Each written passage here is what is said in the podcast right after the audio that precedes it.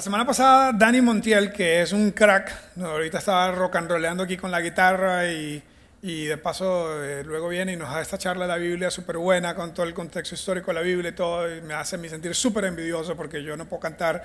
Si yo canto, ustedes lloran, de verdad, se los digo, si me ponen a cantar aquí. De hecho, eso se nos ocurrió cuando estábamos hablando de levantar fondos, de que una idea puede ser que si la gente no dona plata, yo puedo cantar ¿verdad? En lugar de que la gente, en lugar de, en lugar de tener a Dani, la gente va a decir, no, ahora sí, o sea, hay que, que ese más se calle, le pagamos para que se calle, ese puede ser un fundraiser, ese puede ser una idea de, puede ser una idea de fundraiser. Pero bueno, el punto es que eh, Dani, eh, súper talentoso, comenzó a hablarnos de esta idea de reset, de eh, re, reajustar, reconstruir y reiniciar. Y si, y si algo hemos tenido que hacer en los últimos dos años y tres meses de pospandemia es eh, eh, esas tres palabras, ¿verdad? De reiniciar, comenzar de nuevo, reconstruir. Eh, a todos en algún momento nos va a tocar eso. Yo tuve mi primera experiencia con una gran transición de reiniciar cuando salí de, de Venezuela a estudiar. Había terminado la universidad, tenía casi 22 años y fui a estudiar un posgrado en Estados Unidos. Fue mi primera vez como inmigrante, fue mi primera vez estando sin mi mamá, sin, sin, sin, sin, sin mi familia, sin mi casa, ¿verdad? Y eh, eh, recuerdo esos primeros seis, seis, meses de reajuste, de reinicio, ¿verdad? Fueron súper difíciles. Eh, al mismo tiempo era algo muy positivo porque iba a estudiar, iba a prepararme más este, en, en, mis estudios y todo esto. Y aunque era algo positivo, fue algo muy retador. Cuando nos mudamos a Costa Rica fue en el 2011, fue otro momento de in, iniciar de nuevo y sentíamos como que, porque estamos haciendo todas estas transiciones al mismo tiempo, habíamos un año y medio antes de antes de, casar, antes de venirnos a Costa Rica, un año y medio, eh, bueno, dos años y medio antes nos habíamos casado. Luego, un año y medio antes ya estábamos embarazados y habíamos comprado casa. ¿verdad? Eh, y luego cuando nos tocaba el tiempo de venirnos a Costa Rica, eh, eh, nuestro segundo hijo había nacido, entonces tenía, tenía un niño de cuatro meses, tenía un niño de un año y como cinco meses y estaba empezando de nuevo en un país nuevo. Mi esposa no hablaba español y estaba aprendiendo, estaba aprendiendo a hablar español y en fin, todo ese, todo ese tiempo fue un momento de un montón de nuevos comienzos. Ahorita mismo, como les dije, estoy como comenzando una nueva faceta de mi vida donde estoy más enfocado en, en, en aunque sigo súper involucrado en Open House, estoy también muy enfocado en consultoría empresarial y es como algo nuevo, ¿verdad? Aprendiendo un montón, de, eh, retador, ¿verdad? Y toda transición, sea positiva o sea, o sea negativa, muchos les ha tocado transiciones negativas. Conozco recientemente personas que eh, después de haber tenido una carrera muy larga tuvieron que salir de su trabajo. Eh, o comenzar de nuevo. Eh, conozco personas que, justo conozco a alguien que es parte de nuestra comunidad de Open House, que eh, con la pandemia su negocio cerró completamente. Muchos de ustedes tal vez les, tocó hacer eso y él tuvo que pararse frente a un equipo de personas, como de 10, 15 personas, que eran, él decía, mira, estos los seleccioné yo a mano, los había entrenado, los había desarrollado, era mi gente con quien yo voy a la guerra, con quien yo daba alma y corazón por ellos, y me tocó decirles, tengo que despedirlos a todos, ¿verdad? Y ojalá que los pueda recontratar en algún momento, pero, pero tengo que despedirlos a todos. Y, y imagínense ese nuevo comienzo, ¿verdad? De una empresa de tener 15 años, 20 años haciendo algo y luego tener que empezar de nuevo. Eso es muy difícil, tal vez a ti te ha tocado una transición, tal vez a ti te ha tocado comenzar de nuevo. Entonces, durante esta semana pasada, hoy y las próximas dos semanas vamos a aprender qué tiene la Biblia que decirnos cuando nos toca temporadas de reajustes, temporadas de reconstrucción, temporadas de reinicio, donde nos toca tener que empezar algo de nuevo. ¿Qué nos tiene la Biblia que decir? Porque si no has pasado una transición de reajuste, de reinicio, de nuevo comienzo, de reconstrucción, en algún momento te va a tocar eh, vivirlo, ¿verdad? Ojalá que sea positiva, puede también que sea negativa, porque así es la vida. Tenemos entre nosotros personas que han tenido que enfrentar un divorcio, tenemos entre nosotros personas que han tenido que enfrentar, como dije, un cambio de carrera, un cambio de trabajo, o si eres joven, tenés mucha gente joven aquí, bueno, todos están jóvenes aquí, pero si estás en la universidad y por ahí te tocó eh, hacer un cambio de carrera, ¿verdad? El tener que hacer ese reajuste, ¿qué tiene Dios que decirnos en esos momentos donde estamos realmente comenzando de nuevo? Y escogimos un libro de la Biblia, bueno, dos libros de la Biblia que en realidad son uno solo, el libro de Esdras, que está conectado con otro libro que se llama Nehemías, porque ese fue un periodo de grandes, grandes, grandes transiciones eh, durante, el, durante el texto bíblico. Sin embargo,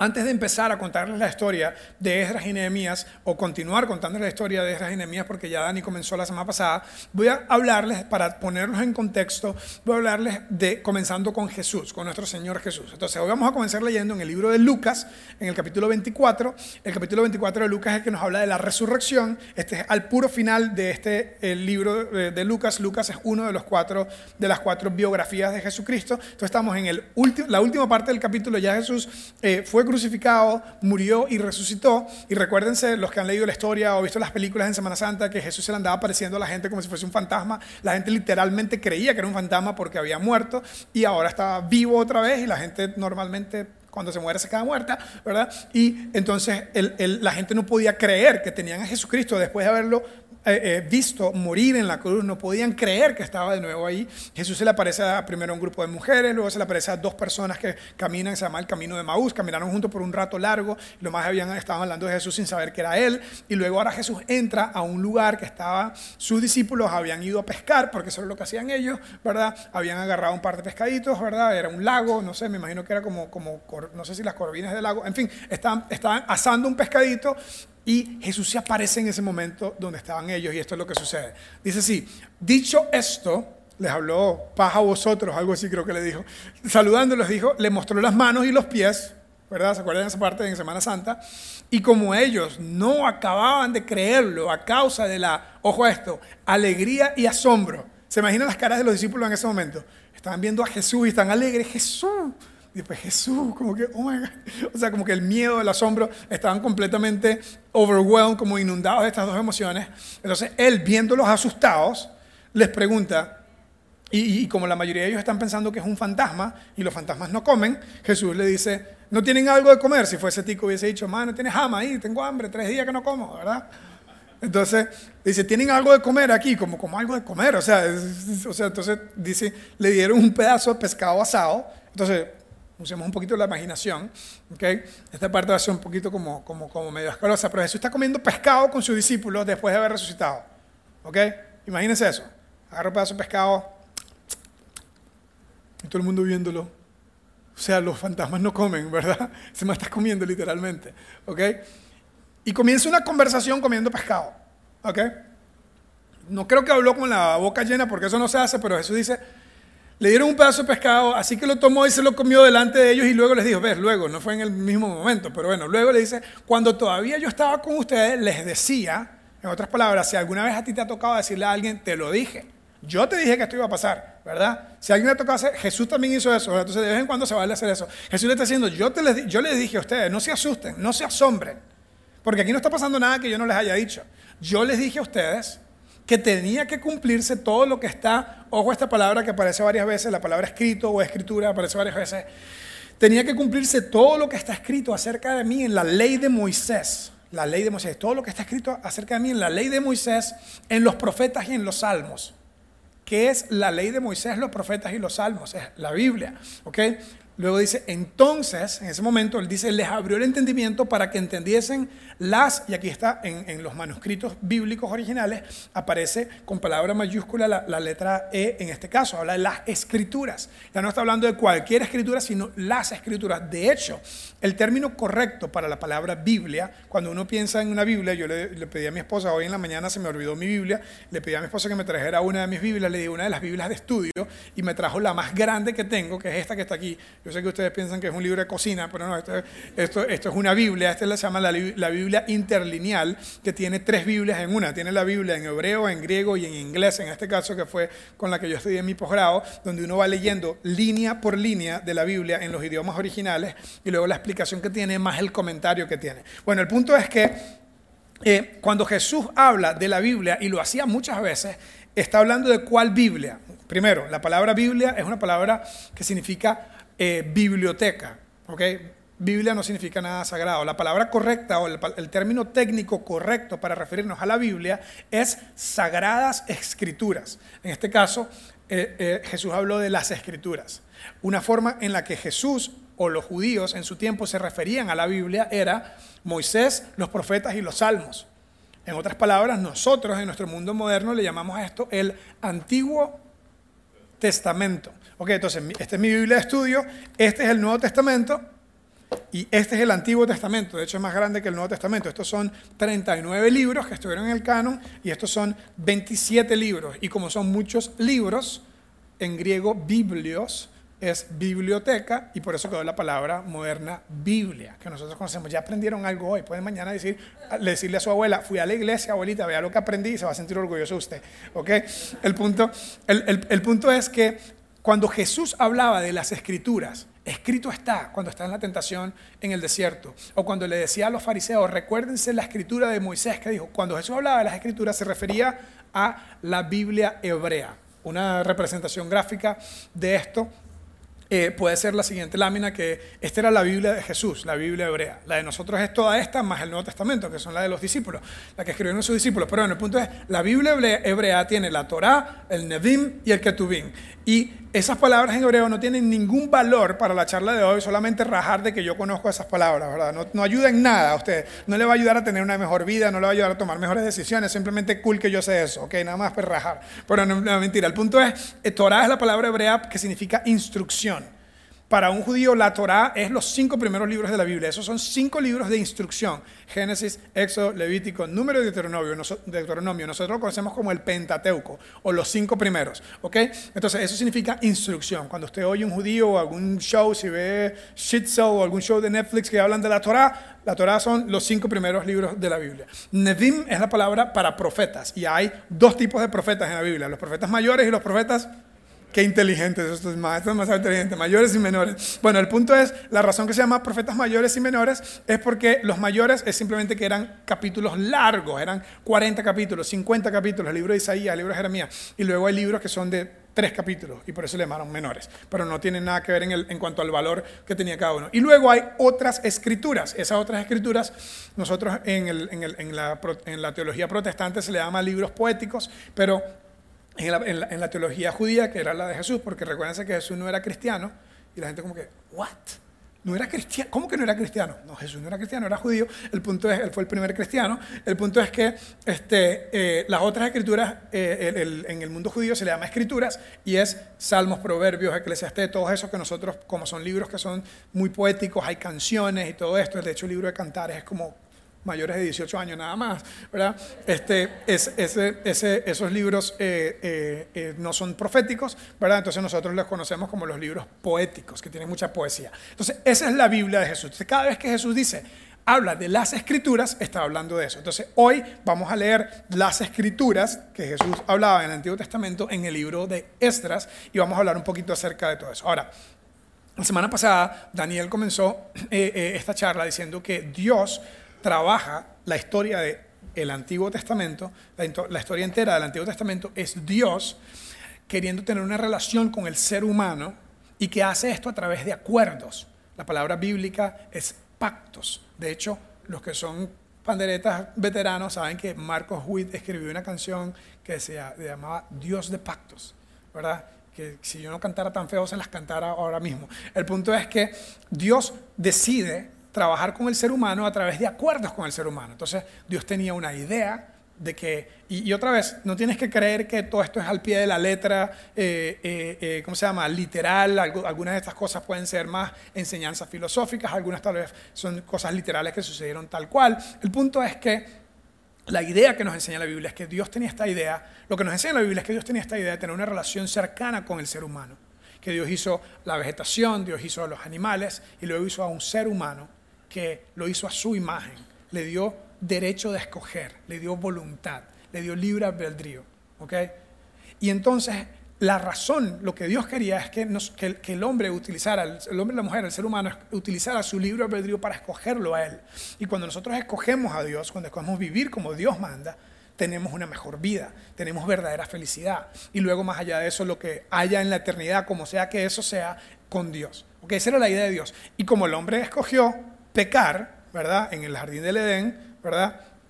El mundo era perfecto. El mundo era perfecto, perfecto, perfecto y el hombre escogió pecar. Desde ahí Dios decide hacer una serie de acuerdos. Uno de los primeros acuerdos fue el acuerdo con Noé, porque la gente estaba patas para arriba haciendo loco y Dios decidió empezar de nuevo, lo cual es súper doloroso. Hizo un acuerdo, un pacto con Noé. Luego después Dios decide escoger a un grupo de, de personas, a una tribu, una nación. Y empieza con el primer judío que se llamó Abraham y le dice a Abraham, te voy a bendecir, te voy a hacer una nación grande. Y tú vas a ser de bendición a otras personas. Ese fue el pacto con Abraham. Abraham. Y luego de eso hizo un pacto con David, que de David iba a venir la familia del Mesías, el Salvador del mundo entero. Ok, entonces son esta serie de acuerdos o pactos que están en la Biblia. Dios le dio al, al mundo judío una serie de instrucciones que son el Pentateuco y les dijo, si ustedes siguen estas instrucciones, ustedes, a ustedes les va a ir bien. Si ustedes siguen mis leyes, les va a ir bien. Algunas leyes no tienen sentido para nosotros. No puedes comer, no puedes comer eh, bacon, no puedes comer tocino. Dios mío, yo, un Dios como yo no pondría esa ley, jamás. ¿Cómo eso cómo posible? No hay nada más sabroso que una hamburguesa con, tocino. Bueno, habían, habían algunas leyes que, no, que no, no tienen sentido para nosotros, pero eran súper estrictas. Y la idea entera de la ley es como cuando yo le digo a mis hijos una regla, les digo, no puedes tener electrónico más de una hora. Una hora de electrónico. Y él puede decir, pero ¿cómo? No hay nada más sabroso que un electrónico dos horas. Y no entiende, mi hijo no entiende porque yo creo que él pase ocho horas con el iPad, no es bueno para él. Y así igual la gente judía y así igual incluso nosotros hoy podemos sentir que algunas de las leyes de Dios no tienen sentido para nosotros, pero Dios está diciendo como un buen padre, créeme, esto es lo mejor para ti, yo quiero lo mejor para ti. ¿okay? Y como un buen padre, yo también tengo muchas veces que implementar un sistema de consecuencias. Cuando mi hijo me desobedece, yo tengo que darle una consecuencia para que él conecte la vida que está con causa y efecto y para que ojalá mantenerlo fuera de la cárcel en su vida adulta. Esa es mi meta principal. ¿okay? Yo quiero que le vaya bien a él y por eso les pongo reglas y por eso le pongo consecuencias. Y Dios hacía lo mismo con su gente, con Israel. ¿okay? Bueno, entonces, cuando estudiamos el Antiguo Testamento vemos esta serie de ideas. Uno, Israel como nación escogida, Abraham tuvo a un hijo que se llamó Isaac, Isaac tuvo un hijo que se llamó Jacob y Jacob tuvo 12 hijos que se convirtieron en la nación de Israel. Dice Israel debía, y yo creo que esto es una lección para nosotros, nosotros, aunque no somos judíos, no somos Israel, somos ticos, venezolanos, ya no sé dónde soy, la verdad, de aquí y de allá. El punto es, nosotros debemos buscar a Dios. Israel debía buscar a Dios. ¿Qué significa buscar a Dios? Buscar a Dios significa servirle, hacer lo que yo pueda para servir, servir a Dios, servir al prójimo y eh, con todo el corazón y hacerlo recto, obedecerle, hacerlo recto a los ojos de Dios. ¿verdad? Para Israel era seguir 613 mandamientos que algunas de ellas no tienen ningún sentido, pero les, les aseguro eran lo mejor, la mejor, la mejor sociedad. Es decir, cuando tú comparas la sociedad de hace 3.500 años, ¿okay? cuando Moisés dio estas reglas, si tú crees que el mundo está mal hoy, o sea, el mundo está mucho mejor hoy que hace 3.000 años. ¿okay? La sociedad de hace 3.000 años, cuando él dio estas reglas, la gente, algunas religiones sacrificaban a sus hijos, eh, hacían eh, toda clase de locuras para calmar la ira de los dioses, y viene esta sociedad civil que se arregla, se acomoda alrededor de un código, de una ley que fue la ley que Dios le dio a, Moisés, y lo que ellos tenían que hacer era obedecer esa ley. La religión de ellos no es como la de nosotros, que usted dice, tú eres católico, sí, yo soy católico, tú eres creyente, sí, yo creo en Dios. La religión de ellos era, ¿tú comes, eh, tú, comes carne de cerdo o no? ¿Tú eh, guardas el sábado o no? ¿Tú honras a tu padre o no? ¿Tú das los tres diezmos? Porque van tres diezmos, nosotros nos quedamos a veces, ¿cómo es? no usa la palabra diezmo, eso es pecado, eso es caca, no se hace, no se habla eso. En la, religión, en la religión de ellos habían tres. Y para ellos era, ¿lo hacemos o no lo hacemos? No hay zona gris aquí. Y era, la idea era Dios diciéndole, esto es lo mejor para usted. En el mundo en el que ellos estaban, eso era lo mejor para ellos. Es como yo diciéndole a Liam, no tengas el iPad todo el día porque eso no es bueno para ti. Solamente, y aunque él no entienda, solamente hágalo. Y si usted lo hace, usted le va a ir bien. ¿Ok? Entonces, ellos tienen que hacerlo recto ante los ojos de Dios, que era seguir la ley. No se preocupen, nosotros no tenemos que seguir la ley, eso es para los judíos, ¿verdad? Luego, ¿cómo se ve esto? Orientar tu vida entera alrededor de lo que Dios enseña. Eso sí es algo que podemos hacer nosotros. Orientar, reorganizar, repriorizar nuestra vida alrededor de lo que Dios enseña. ¿Ok? Que nuestra creencia sea expresada con nuestra vivencia. No podemos decir que somos creyentes como yo con la dieta. Yo con la dieta ketogénica la conozco perfectamente, pero no la practico. No la practico porque no hay nada más sabroso que una pasta con pan y ajo, ¿verdad? Y eso no se puede en la dieta ketogénica. Entonces el punto es, la mayoría de la, religión de nosotros es como mi dieta ketogénica, donde me gusta, me gustarían los beneficios, pero la verdad me gusta mucho el pan, ¿verdad? Entonces no la practicamos. Entonces, para un judío eso no tiene ningún sentido. ¿Verdad? O lo haces o no lo haces, o guardaste el sábado o no lo guardaste, o te comiste el, cerdito o no te lo comiste, ¿verdad? Y así era la religión de ellos, y Dios quería que ellos tuvieran una fe activa que los llevaba a la obediencia una fe activa que los lleva a la audiencia. Lo mismo quiero yo, yo, yo con mis hijos. Yo estoy comparándome con Dios y, a Liam con todo el resto de nosotros. Pero el punto es lo mismo quiere un papá para sus hijos. Yo quiero que Liam crea que lo que yo le estoy diciendo a él es para el bien de él. Pero al final del día, si no lo cree, lo que a mí me interesa es que él me obedezca porque yo sé que eso es lo mejor para él. Yo creo que Dios es igual con nosotros. Entonces, la fe del creyente se ve reflejada en su estilo de vida. Okay, yo no puedo decir que yo hago dieta ketogénica y como pasta, ¿verdad? La fe del creyente se, se ve reflejada en lo que hace, en lo que, en, lo que él pone en práctica. Y luego dice, esta es una gran creencia que yo tengo, más importante que creer es hacer, ¿verdad? Más importante que creer es hacer. Estamos muy preocupados si creo o no creo, si Dios vino o no vino, si esos libros son sagrados o no son sagrados. Lo más importante es lo que hacemos y usualmente mientras vamos haciendo las cosas correctas, Dios empieza a darnos los, resultados, ¿verdad? Entonces, ¿cuáles son los beneficios o, los resultados de esto? ¿Cuáles son los resultados de una vida que busca a Dios y que reorganiza su vida ante Dios? Para Israel era bendición. Si usted hace lo que Dios dice, usted va a ser bendecido. Diría mi pastor en Venezuela, bendición es tres veces feliz. Bendición es tres veces feliz. Una persona bienaventurada, bendecida, es tres veces feliz. Es feliz, feliz, feliz. Como la canción esa, hay una canción ranchera, creo que dice así, que sea feliz, feliz, feliz. ¿no?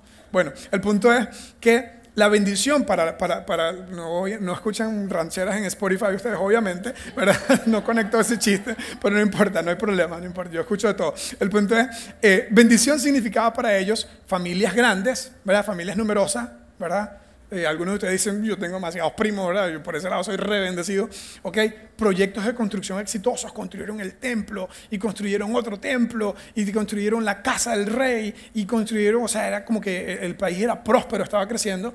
Eh, riquezas y honor también, ¿verdad? Eh, en el Antiguo Testamento los judíos, si, si ellos obedecían a Dios, iban a tener riquezas, iban a tener honor, les iba a ir bien, económicamente les iba a ir bien. Si usted hace, si usted pone en práctica la ley, económicamente le va a ir bien, porque esa ley decía, en, en, términos financieros, los organizaba demasiado bien. Decía, esto es para Dios, esto es para los sacerdotes, esto es para esto, y todo esto es la forma como usted se va a ganar la vida, y los que lo seguían eh, lo, lo, lo, lo, lograban. Personalmente yo nunca he conocido a un judío pobre, ¿verdad? y, entonces en cierta forma cuando ellos hacen eso les va bien. Y luego, esta es la más importante, paz en la tierra, ¿verdad? Si ustedes hacen lo que Dios dice, ustedes van a tener paz.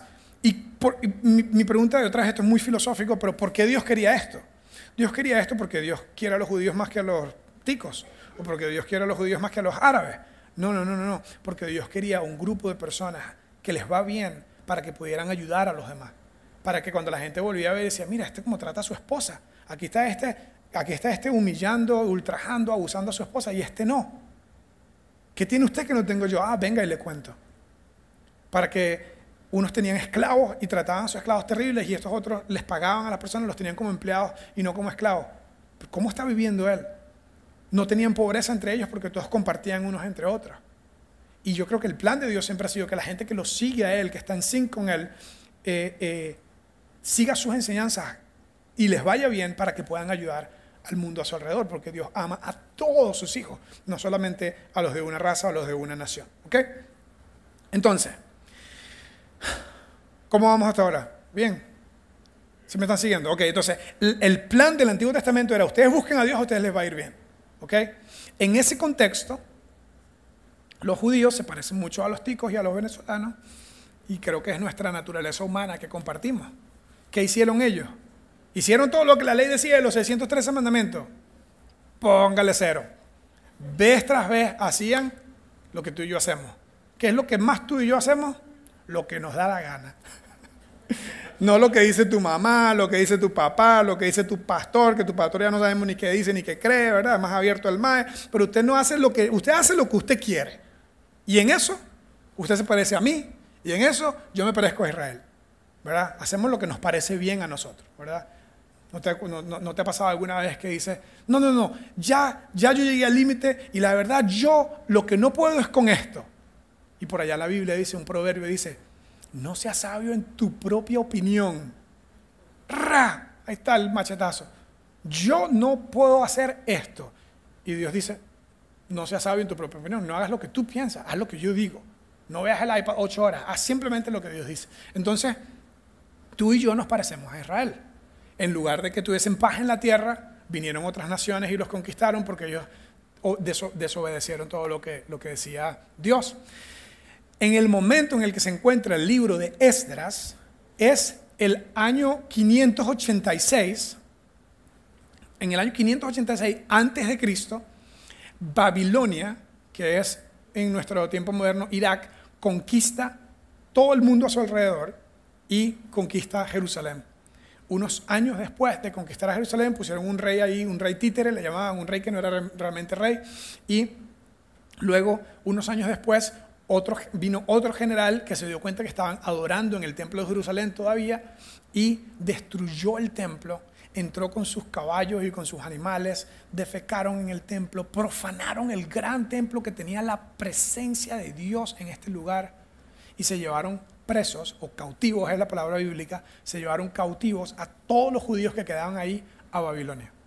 ¿Okay? Esta es la historia de Daniel, cuando Daniel y sus amigos estaban súper jóvenes y se los llevaron y le enseñaron el idioma de Babilonia, los tiraron en el foso, bueno, en el foso de los leones fue mucho después, pero los tiraron un sartén enorme, un horno de fuego, en fin, ya me estoy confundiendo con todas las historias. El punto es que es alrededor del mismo tiempo. El libro de Daniel y el libro de Esdras están relativamente en el mismo tiempo. Pasaron 70 años en Babilonia y vino un rey vecino, persa. Persia es, ¿qué país? Irán. Un erudito aquí. Venga usted a dar la clase de usted. Porque Bueno, entonces, el rey de Persia se llamaba Ciro. ¿Ok? Ciro, el rey de Babilonia, se llamaba Nabucodonosor. Para los que van a ser mamás y están buscando nombres para sus hijos, hay que dar alguna idea. Nabucodonosor, ¿ok?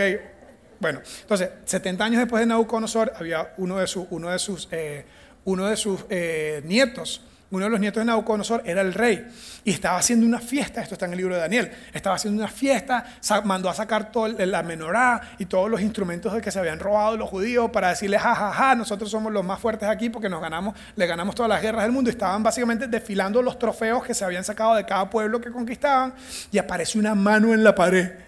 ¿Se acuerdan de esa historia? Apareció una mano en la pared y empieza a escribir escribe en, en arameo y el maestro no hablaba arameo, el maestro hablaba babilonio, lo que sea que hablaban esos más en ese tiempo, y empieza y el maestro se le pasó la, la, la, ¿cómo se llama? La tapiz que tenía, se le pasó el tapiz y dice, ¿qué dice eso? ¿Qué dice eso? ¿Qué dice eso? Y mandaron a buscar a Daniel, que ya estaba roco allá, estaba viejito, estoy hablando súper mal hoy en tico, ¿verdad? Mandaron a buscar a Daniel, Daniel viene y dice, ahí dice, mene, mene, tekel parsim. Usted no quiere saber lo que eso dice. No, no, no, si quiero saber lo que eso dice. Yo Créame, usted no quiere saber lo que dice. Si usted ha sido pesado en balanza, ha sido hallado falto y su reino se le va a dar a los persas. ¡Ja, ja, ja, ja! ¡Qué chistoso este viejito! Váyase para allá. Y siguieron la fiesta. Esa noche hubo un golpe de estado contra el rey Belsasar, que era el nieto de Nabucodonosor, y un solo hombre murió, el rey. Y luego Ciro se hizo rey de Babilonia y se, hizo rey, emperador de, Persia y, de, tomó, tomó, Babilonia y como Babilonia tenía Jerusalén, pues ya ahora le pertenecía a él. El punto es que Ciro, unos años después, dice, todos los que no salen de aquí se me van. Si usted, si usted se quiere regresar a su, a su país, regrésese, a mí no me importa. Y los judíos dijeron, podemos ir a nuestro país. Y le digo, sí, especialmente los judíos que son demasiado religiosos, vayan y reconstruyan su templo, reconstruyan su ciudad. Es más, yo les ayudo con la plata. Y básicamente el rey Ciro financió el proyecto de reconstrucción de Israel y la reconstrucción de su propio templo. Y mandó a tres personas, otra vez lo que andan buscando nombres, Zorobabel, el primero. Se imagina, usted pensaba que su abuela ponía nombre feo. Zorobabel, Zorobabel el primero. Zorobabel fue el líder político de la reconstrucción, el líder político. Entonces, y, ojo a esto, ¿sabe de quién era familia Zorobabel? Del rey David. ¿What? David. Era como que viene de nuevo el imperio judío, viene de nuevo un mae, es más, podría este ser el Mesías, porque viene un Mesías de, de David. ¿ok? Entonces Zorobabel comienza el proyecto de reconstrucción de Esdras capítulo 1 a Esdras capítulo 7 está Zorobabel reconstruyendo, hay un montón de, retos, hay un montón de resistencia, pasan como 18 años y después mandan a Esdras a reconstruir no la parte, no, no, el sistema político organizativo de, Jerusalén, sino a reconstruir la parte espiritual. Y la representación de su espiritualidad era el templo, el templo de Salomón. Entonces viene Esdras a reconstruir el templo, ¿ok? Y en ese proceso de reconstrucción pasan varios años, ya habían pasado 18 años desde que vino Zorobabel Esdras se da cuenta de qué? De que Liam, ustedes y yo tenemos una cosa en común hacemos lo que nos da la gana. La gente que se había regresado de Babilonia a Jerusalén, ¿sabes qué estaban haciendo? Estaban comiendo hamburguesas con tocino, estaban trabajando el día sábado y lo peor, se estaban casando con las mujeres de las zonas vecinas, que fue el peor de los pecados. ¿Sabes por qué?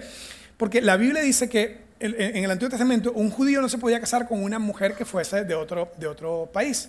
¿Por qué? Porque los hombres siempre hacen, cuando se casan, los hombres siempre hacen que lo que la mujer dice, ¿verdad? Entonces le decía, ustedes, si ustedes se cansan con una mujer que no sea de su religión, usted va a terminar haciendo lo que ella dice. Las cosas no han cambiado en 3.000 años, ¿verdad? Algunas cosas nunca cambian. Esto es un relajo, esta clase de Biblia aquí. Bueno, el punto, el punto, el punto es que, eh, eh, en serio, en serio, yo soy de Venezuela y mi primer idioma es el español. Mi esposa es de Estados Unidos y su primer idioma es inglés, ¿verdad? Como decía un amigo mío venezolano, decía que gracias a Dios que yo no nací en Estados Unidos porque no se habla inglés. Bruto. El punto es, el punto, el, punto es que mi esposa habla inglés, yo hablo español, adivinen cuál es el primer idioma de mis hijos. Entonces, la Biblia sabia decía, si, usted se casa con una mujer que sea eh, politeísta y que, y que, sacrifique niños o que haga cosas raras de religión o que no haga la de usted, créame, sus hijos va a ser la religión de la mamá. Entonces no se case con mujeres, no es que Dios odia a las mujeres de otro lado, no, es que Dios quería mantener la instrucción para que pudiera haber bendición y para que todo el mundo estuviese bien. Entonces, ¿qué hicieron los muy tercos? Comieron tocino, trabajaban el sábado y se casaron con la primera guapa que vieron, ¿verdad? Y vino Esdras, se pone la mano en la frente y dice, no aprendieron nada, 70 años de esclavitud por esto y están haciendo lo mismo. Resulta que Esdras e, e, era una persona que nosotros debemos seguir su ejemplo. Mira lo que dice Esdras, capítulo 7, versículo 10. Dice, Esdras se había dedicado por completo a, ayúdenme a leer la parte en amarillo, Esdras se había dedicado por completo a estudiar la ley del Señor y a ponerla en práctica. O sea, Esdras decía, el iPad una hora, hay una hora. Y se ponía un timer y en una hora paraba. No sé por qué, mi papá quiere que yo vea el iPad una sola hora. Yo creo que una hora y cinco no hace daño. Pero yo a los 60 minutos paro. Y voy a caminar el perrito y voy a hacer otras cosas. Que Dios no coma tocino. Es más sabroso que es el tocino. Que no me case con esa madre. Bien, re guapa están esas moabitas. Pero Dios dijo que no.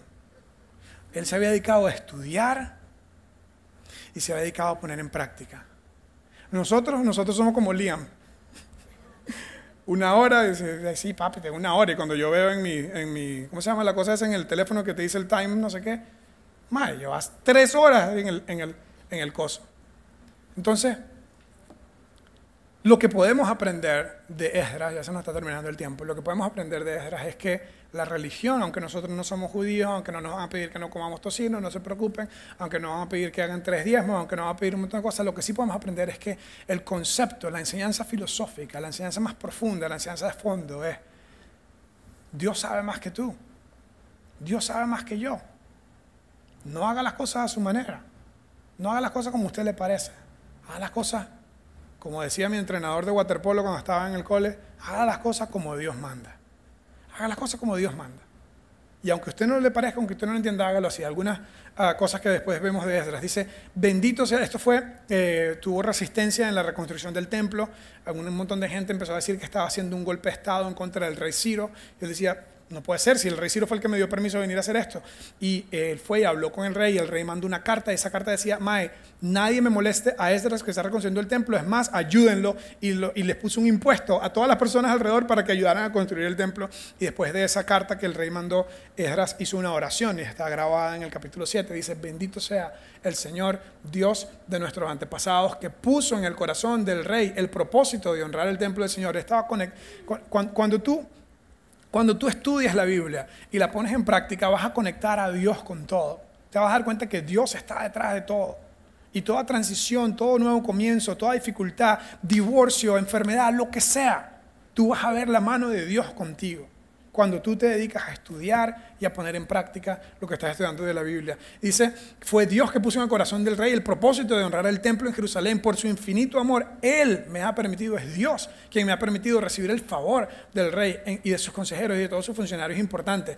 Y ve lo que dice eh, el siguiente texto. Dice, y porque el Señor mi Dios estaba conmigo, cobré ánimo, reuní a los jefes de Israel para que me acompañaran a Jerusalén a la reconstrucción del templo, porque el Señor estaba conmigo. Yo, yo estoy convencido de que si tú y yo decidimos, a medida de todo lo posible, estudiar las escrituras y ponerlas en práctica, yo estoy convencido que vamos a ver la mano de Dios en nuestras vidas y estoy convencido que vamos a estar seguros que Dios está con nosotros. Y en medio de cualquier transición, en medio de la pérdida de una relación, en medio del comienzo de una nueva relación, en medio de un divorcio, en medio de eh, perder un trabajo, de que te defraude o te hagan fraude un socio, lo que sea, lo que sea, transición positiva, negativa en el medio, si tú te dedicas a estudiar lo que Dios dice y a ponerlo en práctica, tú vas a experimentar la mano de Dios y vas a poder decir, Dios está conmigo. Y lo que ha pasado no ha sido fácil, pero Dios está conmigo. Y lo que ha pasado tal vez no se lo deseo ni a mi peor enemigo, pero Dios está conmigo. Y qué cosa mejor sentir que en nuestras transiciones, en nuestros ajustes, en nuestros nuevos comienzos, Dios está con nosotros. Entonces, que puedas tú, como Esdras, amar las escrituras, estudiarlas y ponerlas en práctica que puedas tú como Esdras experimentar la mano de Dios en tu vida y que todo lo que tú veas lo puedas conectar con un propósito mayor de Dios contigo. Y que puedas tú como Esdras en medio de cualquier transición que tengas estar seguro, estar segura de que Dios está contigo. Vamos a cerrar con una oración y la próxima semana seguimos en el capítulo 8 de Esdras. Oremos. Dios te doy gracias que tu palabra nos alumbra, nos guía, nos enseña, a veces nos reta, pero siempre nos invita a regresar a ti, a no hacer lo que nosotros queremos, a no, vivir la vida como nosotros pensamos que es mejor. Gracias que el libro de Esdras una vez más nos recuerda que tú sabes más que nosotros, que tú quieres lo mejor para nosotros, que tú puedes darnos lo que es mejor para nosotros y que nuestro trabajo es creer, obedecer. Ayúdanos en, nuestros, en nuestras transiciones, en nuestros nuevos comienzos y en cada área de nuestras vidas. Ayúdanos a hacer lo que tú nos dices que hagamos. En el nombre de Jesús. Amén.